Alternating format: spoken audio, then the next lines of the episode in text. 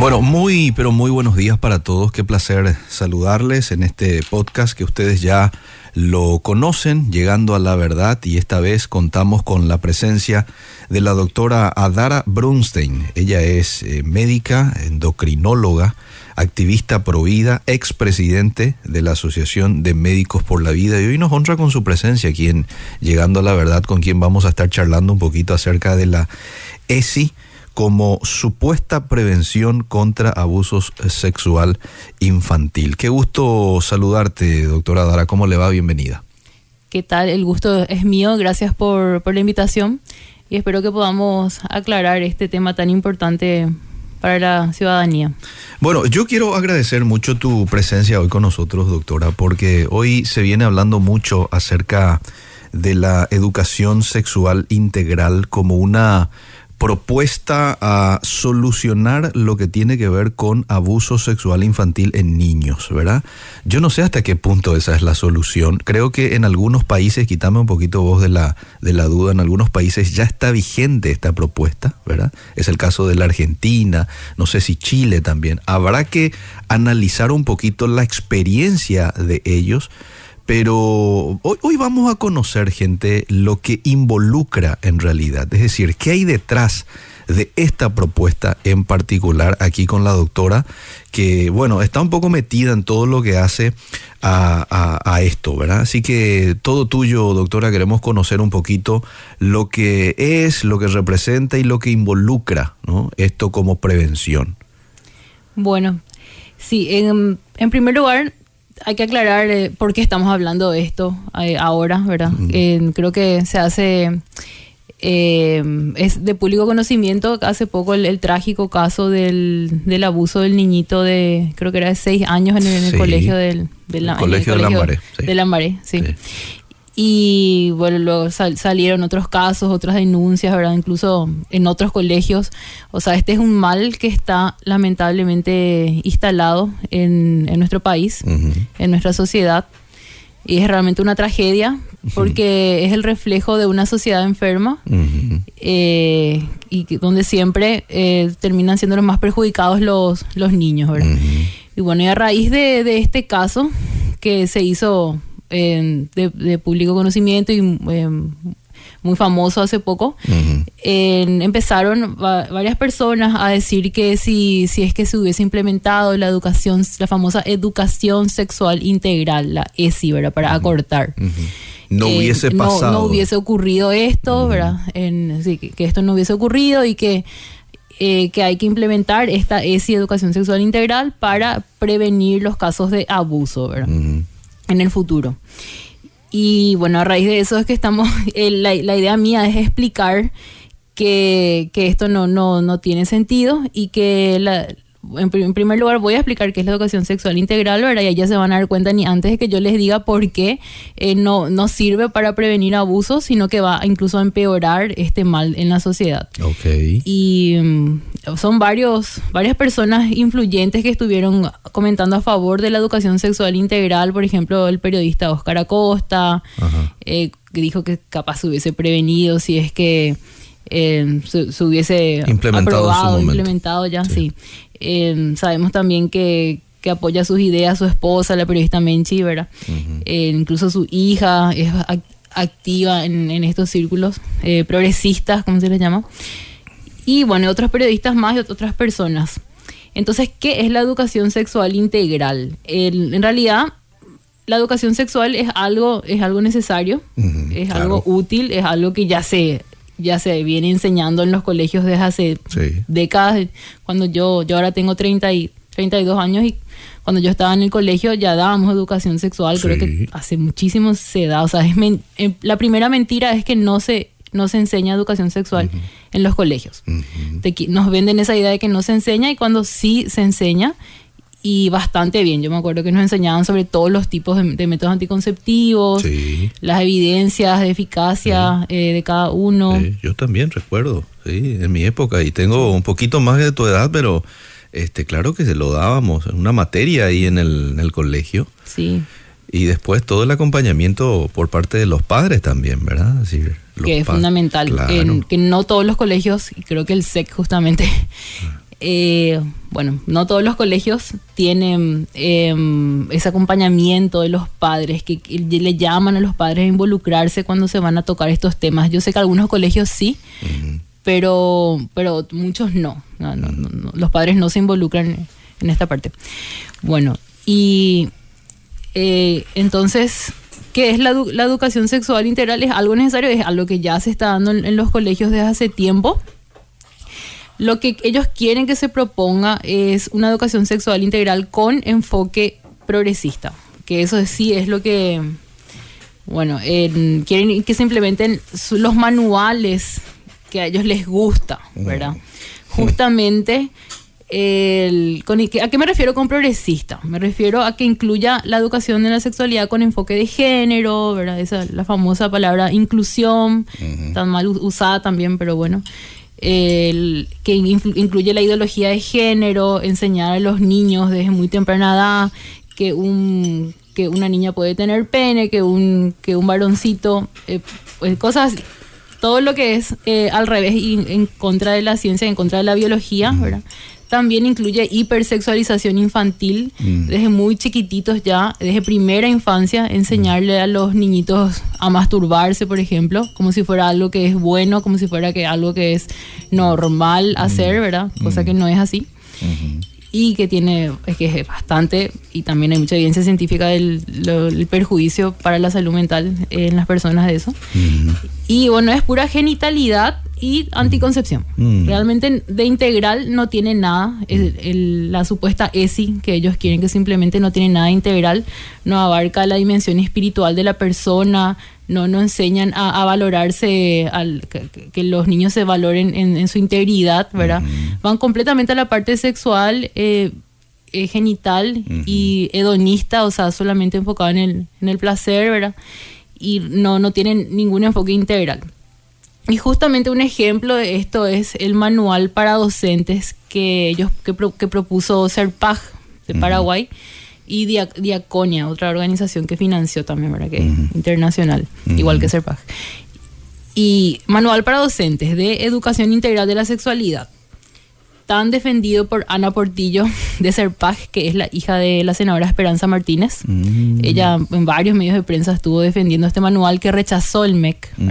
que, bastante bien rechazó, mm. y que por ejemplo enseñaba eh, manual para docentes, pero que les enseña a los docentes que a los, niños de primera infancia ya deben aprender a, tocarse y ser tocados y disfrutar y todas esas cosas. O sea que realmente es hipersexualización, no hay por qué hablarle esto a los niños eh, de primera infancia. Claro.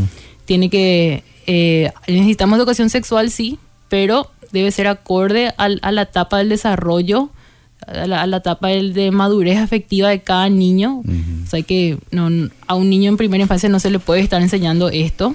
Claro. Y es ridículo pensar que esto va a evitar el abuso infantil, ¿verdad? Totalmente. Va, va, a favorecer más bien porque le estás enseñando al niño que es normal eh, sentir placer tocándose o ser, siendo tocado, incluso dice, ¿verdad? Eh, y incluso habla de con los padres, o sea, con gente adulta, ¿verdad? O sea, que ahí ya se está metiendo pedofilia también. Y con los educadores creo que tienen también entendido, ¿verdad? Sí, también. Padres, educadores, este no, una cosa de loco. Pero finalmente se rechazó ese material, doctor. Se rechazó, por supuesto. que Hay que tener dos dedos de frente para rechazar eso, ¿verdad? Sí. Eh, y bueno, armaron el, sector progresista de la sociedad, los periodistas, armaron un revuelo gigantesco porque se rechazó.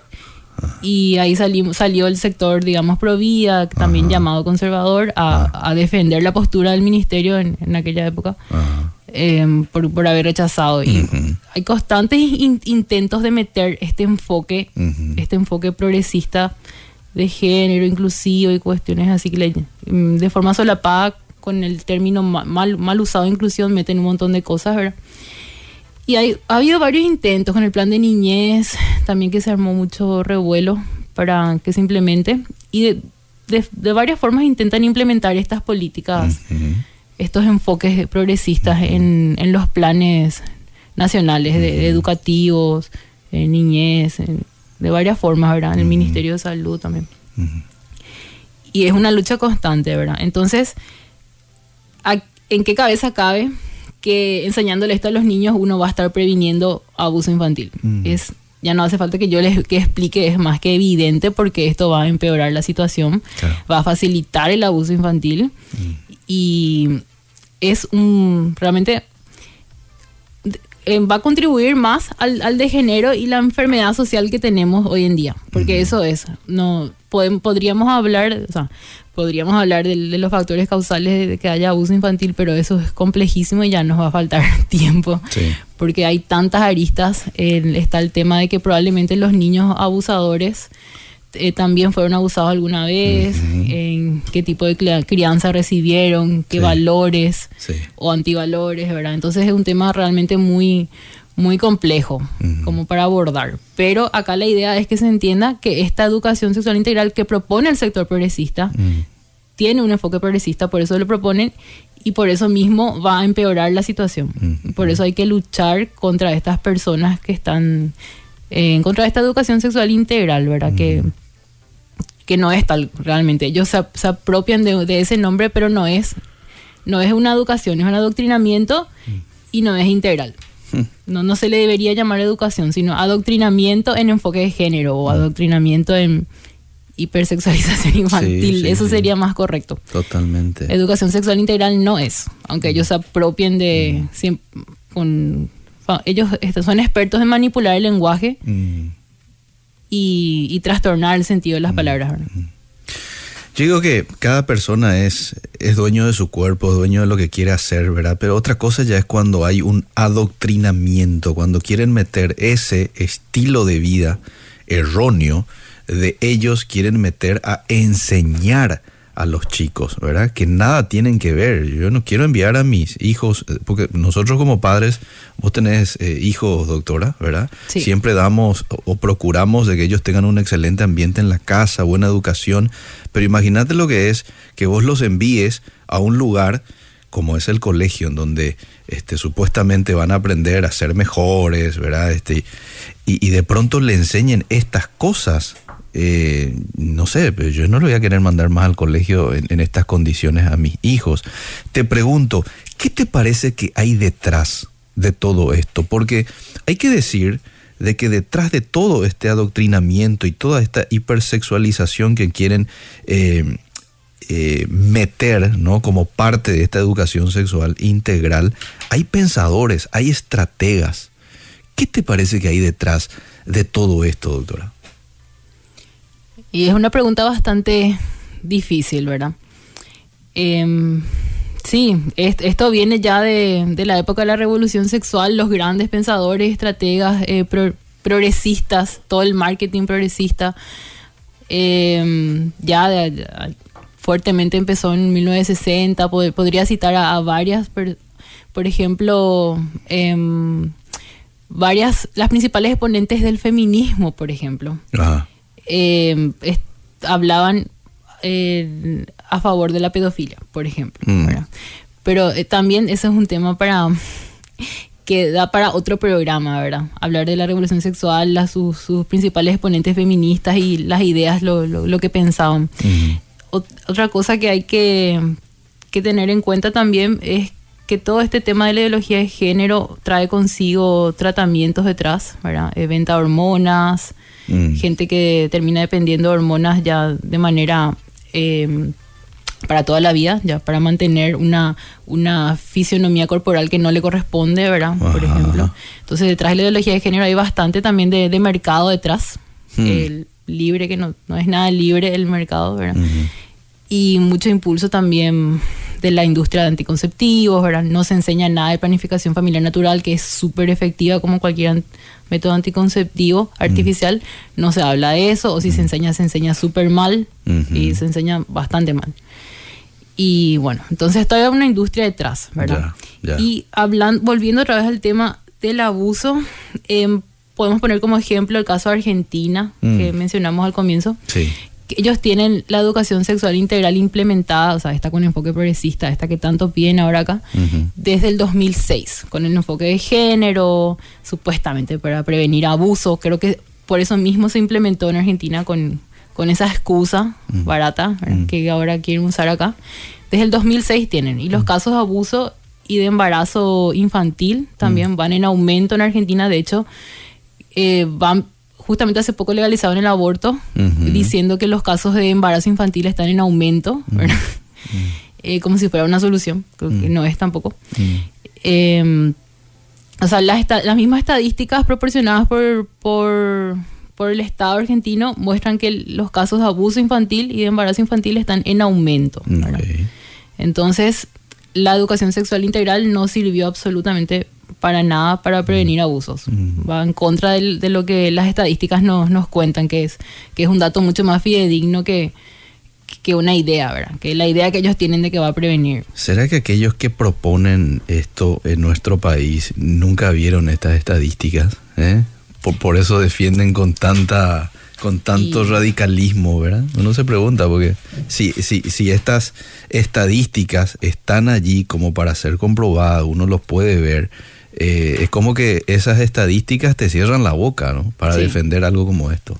Bueno, yo tengo cierta experiencia de debates en redes sociales, ¿verdad?, sobre el tema. Y cuando les, les pones el tema de las estadísticas de Argentina, por ejemplo, que es súper ilustrativo, te cambian de tema, te dicen, pero esta educación sexual eh, se implementa. Ponen ejemplo países europeos, generalmente, ¿verdad? Eh, se implementa y tienen un índice de abuso sexual infantil mucho menor que Argentina o que Paraguay, ¿verdad?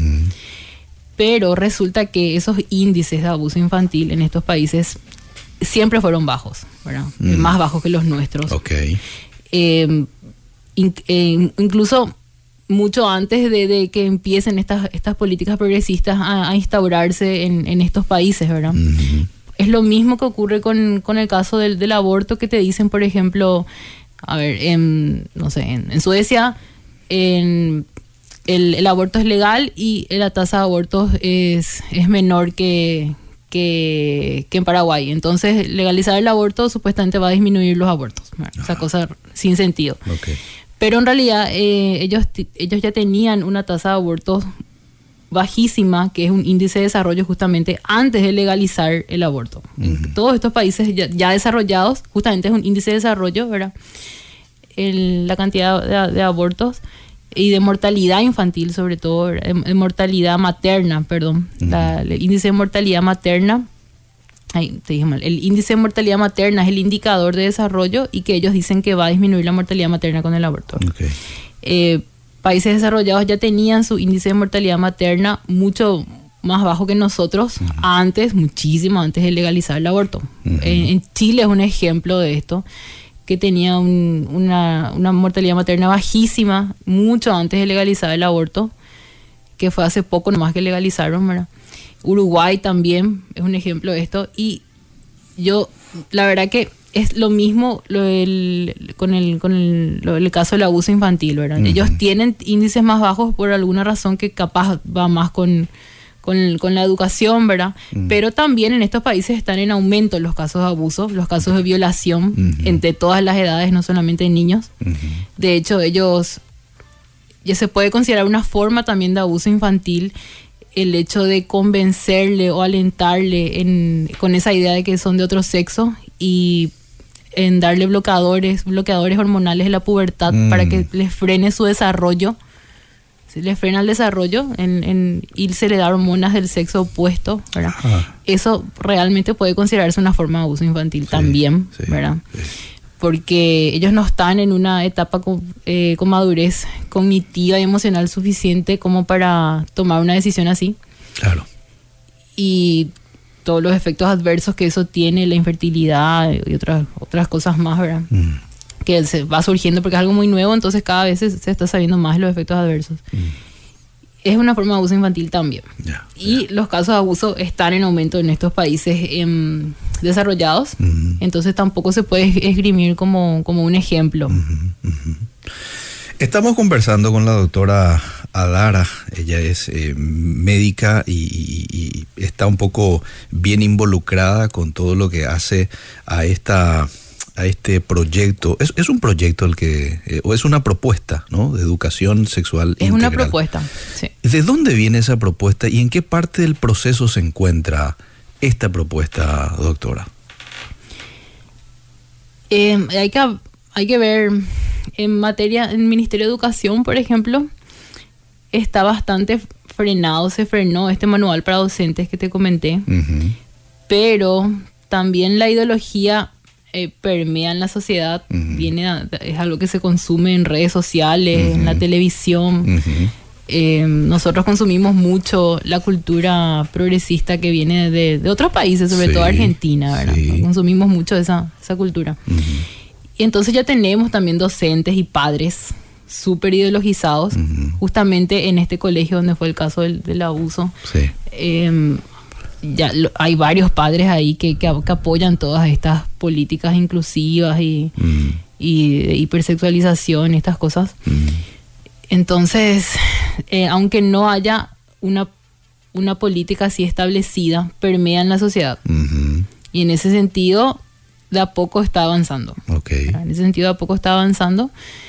En el Ministerio de Salud es donde más fuertemente está, está permeando, así como algo oficial, digamos, en lo que es la estrategia de, atención al adolescente, eh, sobre todo a las mujeres que Em, no, no hay un enfoque integral de, atención, no, no, no, se, no, se, no se les enseña tanto a los chicos a evitar conductas sexuales de riesgo para de contagio de enfermedades de transmisión sexual, o, em, sino que más bien es tengan sexo con tal de que usen anticonceptivos. Eso es básicamente, ¿verdad? Y una niña va porque quedó embarazada, una niña de 14, 12 años, y eh, o porque tuvo relaciones sin protección, hay tomate anticonceptivo de emergencia. O ya o, o, en casos de abuso también. Eh, se van, denuncian un abuso y le dan anticoncepción de emergencia y ya, como si fuera que lo único que importa es evitar el embarazo. y, el, resto que el, daño emocional. Claro, eso lo pasa por alto. sí. Entonces no es integral y sobre todo el Ministerio de Salud es donde más está permeando esto como estrategia oficial. En caso de que esta propuesta o esta política se llegase a aprobar en nuestro país, ¿Cómo se implementaría, es decir, cómo se aplicaría esto en nuestras escuelas, doctora?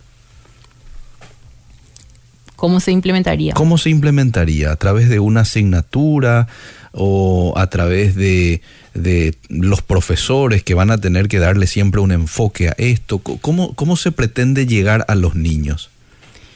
Yo creo que la idea es a través de los profesores que, los profesores sean de esa línea, adoctrinar a los profesores, que es lo que justamente lo que intentaron con el manual, con el manual este de, educación integral de sexualidad de SERPAG, eh, que era para docentes justamente. Entonces, primero adoctrinarle a ellos para que ellos enseñen esto a, los, a los chicos, ¿verdad?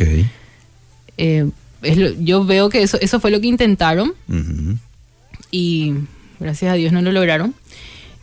Eh, y sobre todo sería, yo creo que en, la parte de, ya eso ya va a variar dependiendo de la institución, si van a dar como una materia de educación sexual o transversalmente, digamos, en, varias materias, eso ya, ya no sabría decir cómo, cómo Bueno, el tiempo pasa volando. Me quedan ah, unos minutos para responder de pronto algunas preguntas que la gente nos haga.